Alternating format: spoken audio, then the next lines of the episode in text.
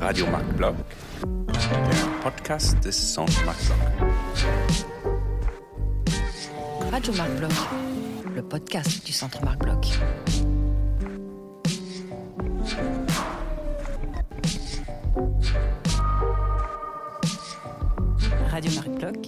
Radio podcast Marc du Centre Radio du Centre Marc Bloch. Le podcast du Centre podcast du Centre Marc Bloch. Le podcast du Centre Marc Bloch.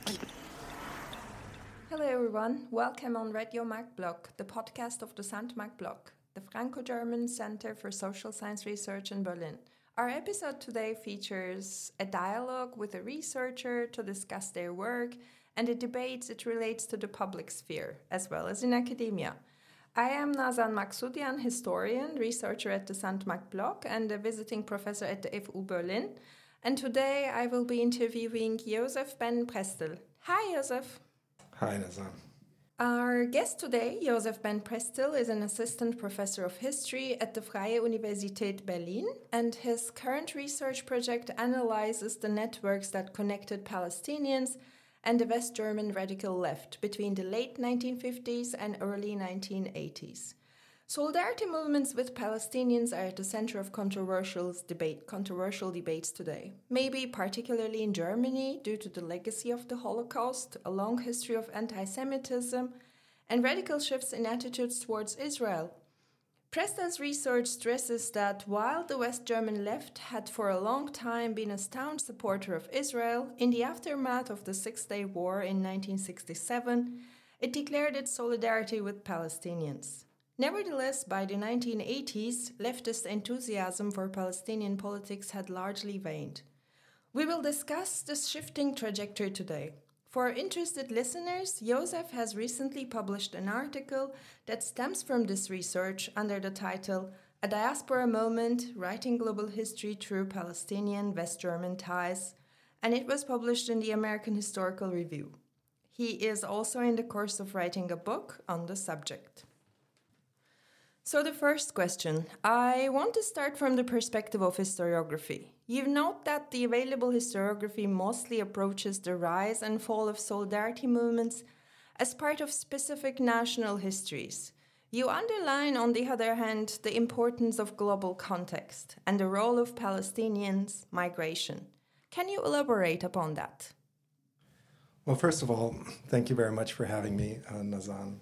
Um, I'm certainly not the first one to research uh, the history of solidarity movements with Palestinians. There are various books that treat that subject. So we can think of the fantastic book by Michael Fischbach on Black Power and uh, Palestine solidarity in the US.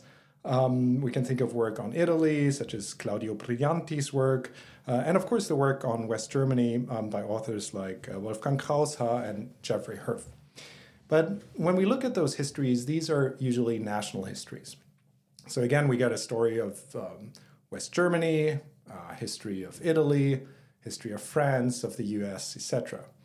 Uh, and the way they approach Palestine solidarity movements is through these national histories. So uh, the solidarity movements become an expression of changes within national lefts. So changes within the West German left, the French left, um, etc.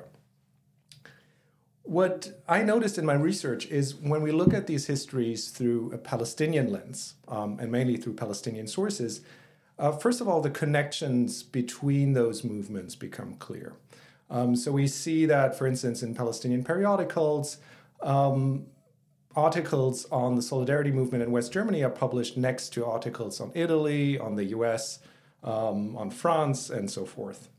Um, so we see that they don't happen in national isolation, but they happen um, in a larger context. And we, we begin to appreciate those connections, not just between different solidarity movements in Western Europe, for instance, um, but also the connections to the Middle East. Um, and this brings me to the second point is that through these sources, uh, we learn about the role of uh, Palestinian migrants uh, within those movements. So, for the West German case, uh, we can see that the Palestinian diaspora played a pivotal role um, in spreading the solidarity, movement uh, within West Germany, in providing information, in translating articles, in launching periodicals, uh, going to demonstrations, um, and a variety of other practices.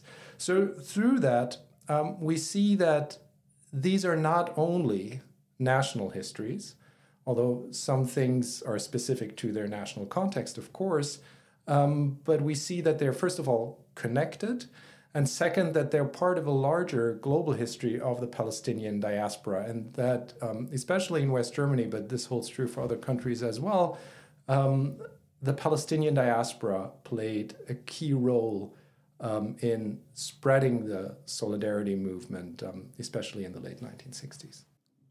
As a historian, what interests me the most is, of course, the source material.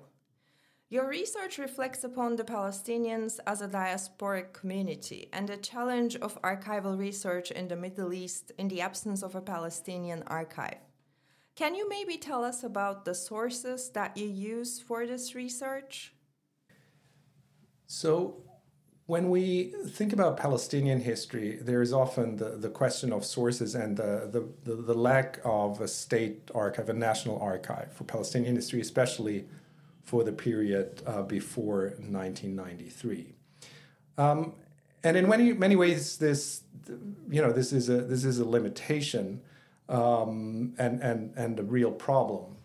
Um, on the other hand, this lack of sources um, has inspired other historians from whom I, I learned a lot and um, has inspired a variety of, of initiatives um, to create new archives of Palestinian history.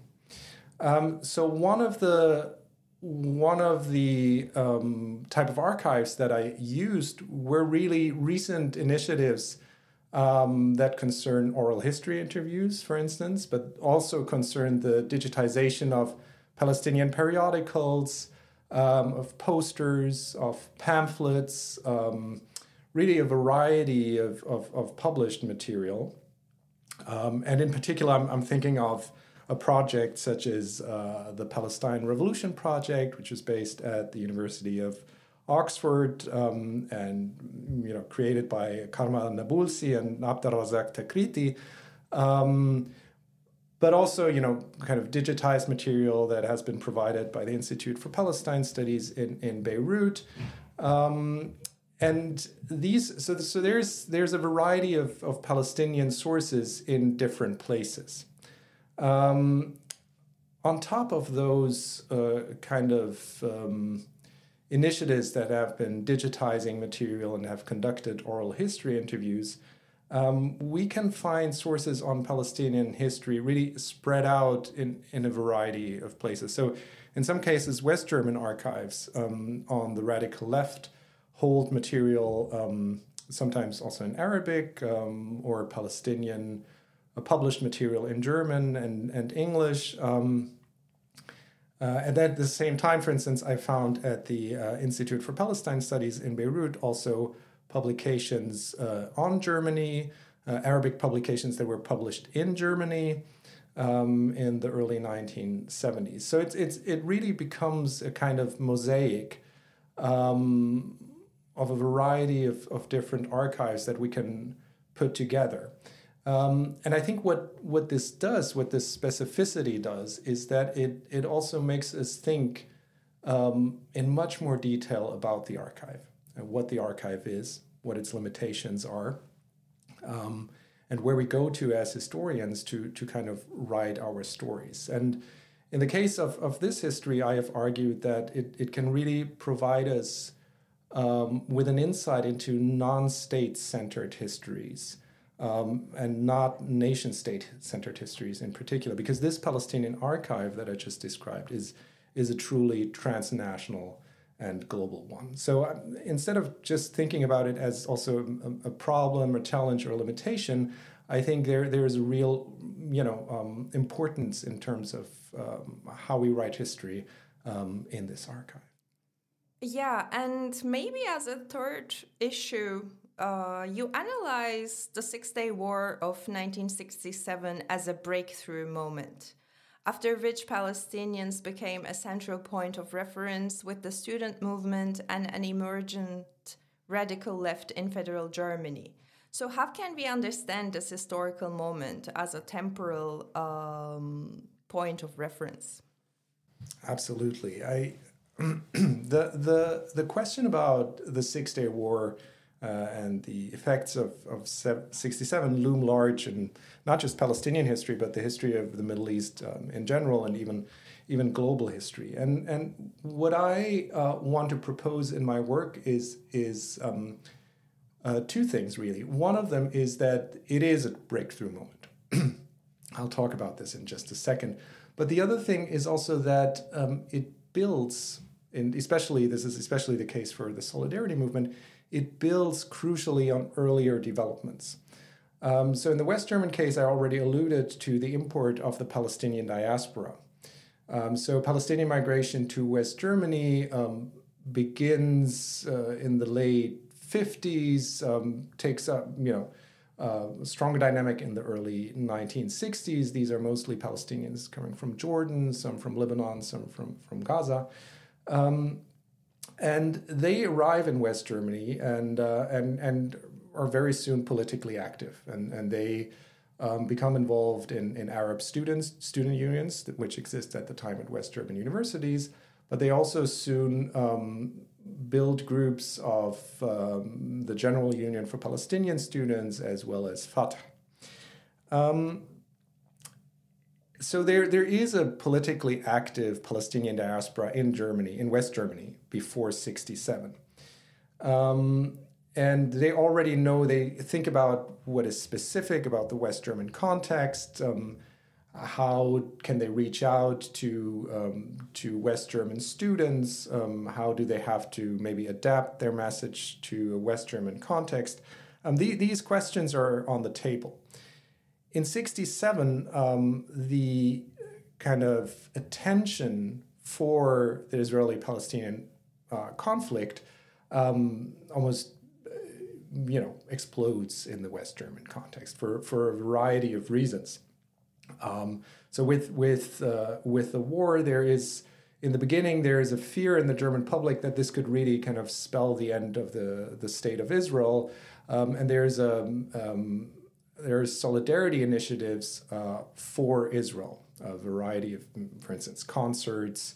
Um, politicians get involved. There, there are lots of ads in newspapers um, and, and the, these kind of things.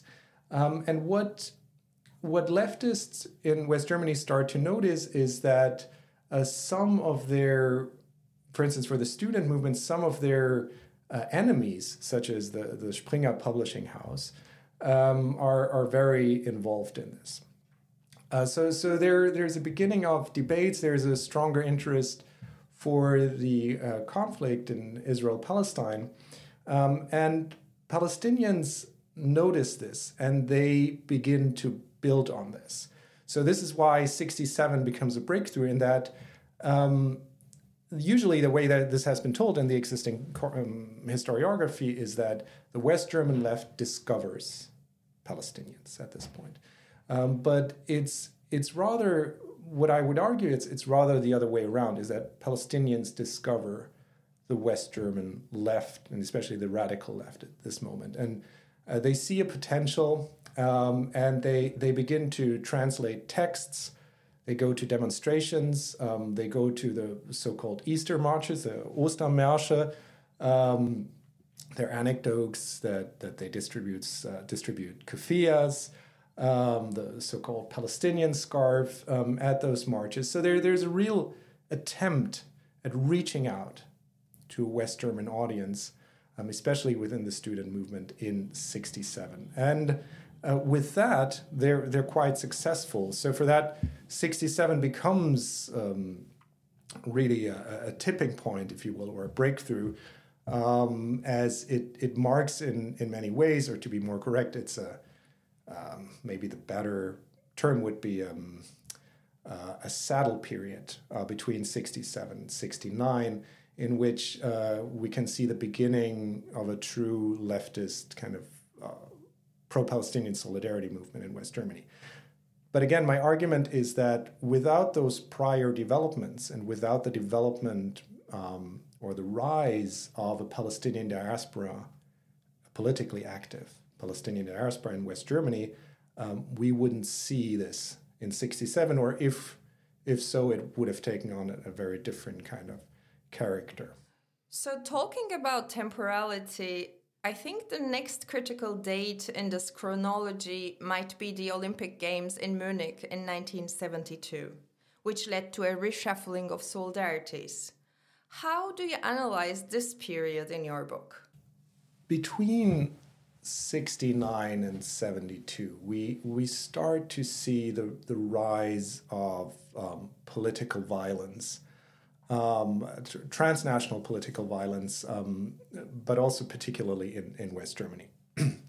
so before before the attack on the um, Olympic Games in Munich in '72, there was um, an attempted hijacking of an airplane of an um, El Al airplane at, at, Munich airport in 1970, in which uh, one citizen of Israel was was killed by a group of um, uh, Palestinians, and various other kind of uh, incidents of, of political violence. There's famously also the attempted um, bombing of the Jewish Community Center in West Berlin um, by um, radical West German leftists or pro Palestinian.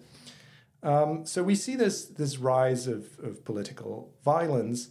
And in, in 70, 72, of course, this, this reaches, for the West German case, this, this reaches the peak. And um, with with the attack and with the the killing of the athletes of the Israeli Olympic team, um, the public attention for Palestinians in West Germany um, completely changes. So they're they're at the middle they're at the middle of, of, of a debate about migration, violence, um, and anti-Zionism. Uh, at the time.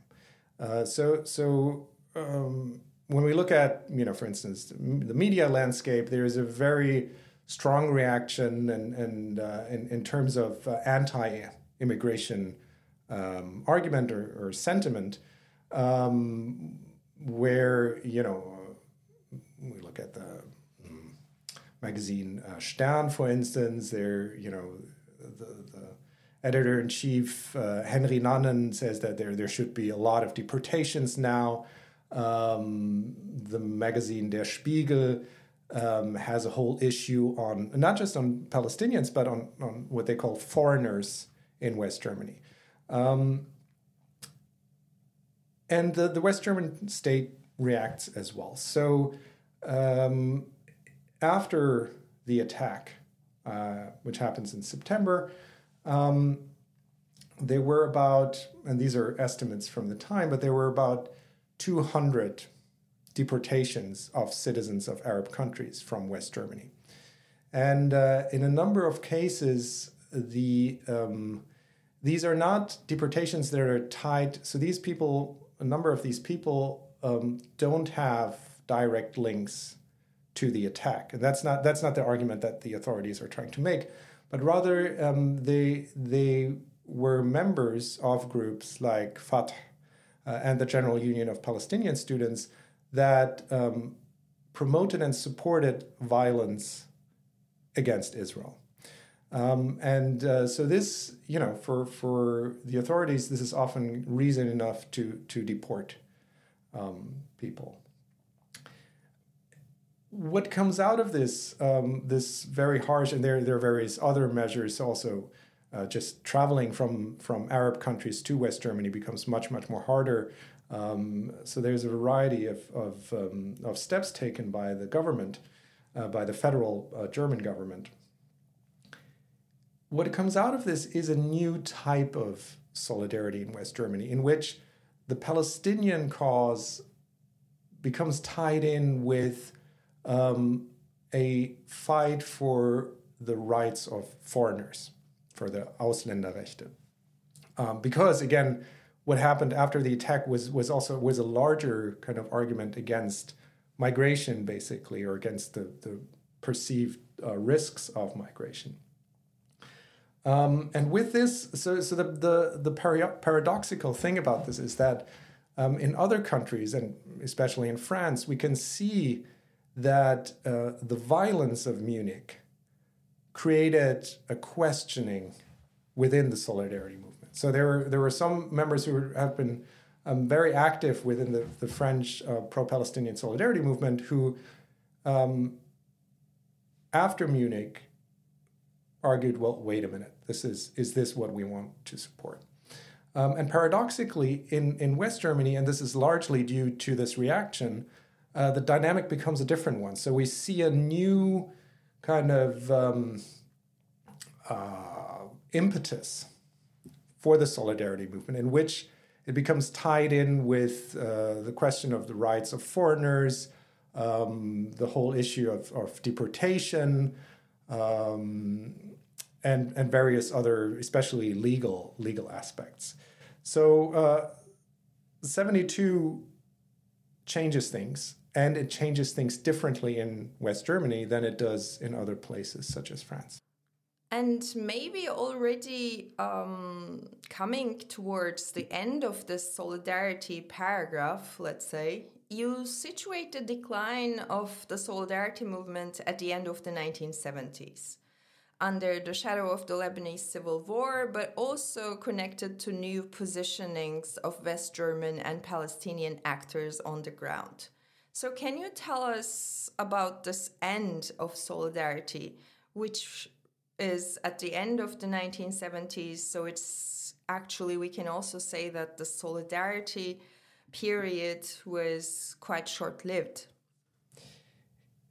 So, the the late 70s there i think there, there are three dynamics that, that impact the, the solidarity movement and they, they happen on, on different kind of uh, scales if you will um, the Lebanese civil war uh, is is very important. Um, first, because it poses kind of um, an intellectual problem, if you will, if that's how you want to call it, for uh, for the West German left. So, so Palestinians are clearly involved in, in the civil war, um, and they're they're fighting um, uh, Christian militias in, in Lebanon, right wing Christian militias.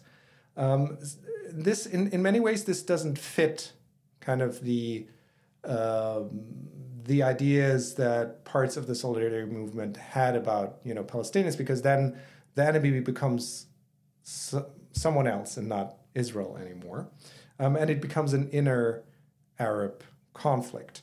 Uh, and this becomes even more complicated um, and we can see this in, in publications of the solidarity movement. This becomes even more complicated once Syria gets involved in 1976 um, and uh, fights Palestinians. So takes the, the opposite side in, in, in 76. And we can see this in the publications where then Syria, which was considered a socialist state in, in many ways and, and remained, for instance, an, an ally of the German Democratic Republic, um, in which Syria then is called a fascist state, is called, you know, um, uh, reactionary, and, and all sorts of things that had been kind of reserved for, you know, the, the, the right wing enemies of, of the radical left. Um, so, so there's that, and, and adding on to this is also the perception of the Lebanese civil war uh, as a religious conflict, which um, also doesn't fit quite into the understanding um, of the fault lines, political fault lines uh, for the radical left. And we can see this actually by the fact that um, in the early years of the Civil War, especially in, in 75 and 76, there are a lot of publications in German, uh, Palestinian publications, that really oppose the reading of the Lebanese civil war in religious terms. So they they say, well, this is this is the West German press. Um, this is not about religion, but this is about progressives versus conservatives or left versus right and, and what have you. Um, and by you know by this by this effort of, of working against this narrative, you, you can tell the problem it poses. The second thing that happens is that with the Lebanese civil war, um, the Palestinian diaspora in West Germany um, begins to change um, radically. So before, um, in the 60s, late, late, 50s, and then in the 60s, uh, it was mostly um, men, Palestinian men who migrated to West Germany uh, to study and to work. Um, and uh, they came often, they came alone. Um, that was fueled through um, network migration. There were um, connections that then uh, brought um, you know Palestinians from the Middle East to to West Germany. With the Lebanese civil war, there's a large number of refugees, um, Palestinian refugees, who come from Lebanon to West Germany. And the specifics of the story is basically that they, the reason why they arrive in West Germany is mainly that they they're able. There's a loophole uh, in border controls in in Berlin, so they can fly to East Berlin get a transit visa from the GDR, and then travel onwards into West Berlin without having to to pass uh, border control. Um, and there's also there there were at the time there were uh, comparatively cheap flight connections through um, Eastern European and especially East German airlines, a direct flight between Beirut and Schönefeld um, by Interflug, the, the East German um, airline company. Um, and so, so, with this, the Palestinian diaspora begins to change. There's a larger number of, of women and children arriving, um, and they're they're perceived more as kind of strangers in need rather than an avant-garde of global revolutionaries. And you can really also see this in the in the leftist kind of um, initiatives for Palestinians. So there's, you know, for instance, in, in 81, there is an event at the Technical University in West Berlin that calls West Berlin the largest Palestinian refugee camp in the world. Um, so, so there's this, this perception. And of course, this also has an impact um, onto, onto how Palestinians are perceived um, in, the, in the solidarity or in, within leftist circles. And this this ties in with with the third dynamic, which is a larger one, which is not just restricted to West German uh, Palestine solidarity movement, um, which is that um, there is a general decline of, of third world solidarity at the end of the 1970s in, in a number um, of places. Uh, we can see, for instance, in the Palestinian case, there is a, a growing crisis in the left, in the Palestinian left. There are new uh, movements, you know, taking taking shape, and especially um, political Islam. Um, then, crucially, with the Iranian Revolution, and there there are some uh, uh, Palestinian leftists who then, you know, uh, one famous example is uh, Munir Shafiq. Um, who you know turned from Maoists into supporters of the Iranian Revolution. Um, in in West Germany and, and in the Western European context, there is a also a shift, a critique of third worldism, and a move towards uh, humanitarianism. Um, and this is where I said it, it ties in with this changing perception of Palestinians as strangers in need, because this is a, you know, really um, uh, fits well with this general shift uh, that goes beyond West Germany of moving from national liberation movements towards uh, humanitarianism um, as a new form of expression uh, of you know helping uh, helping others.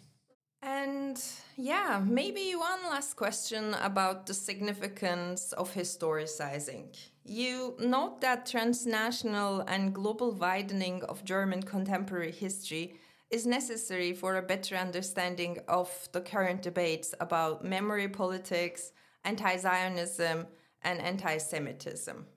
How so? As I as I mentioned in the you know as kind of my, my response to your first question um, was that these this history has been written mainly as a national history.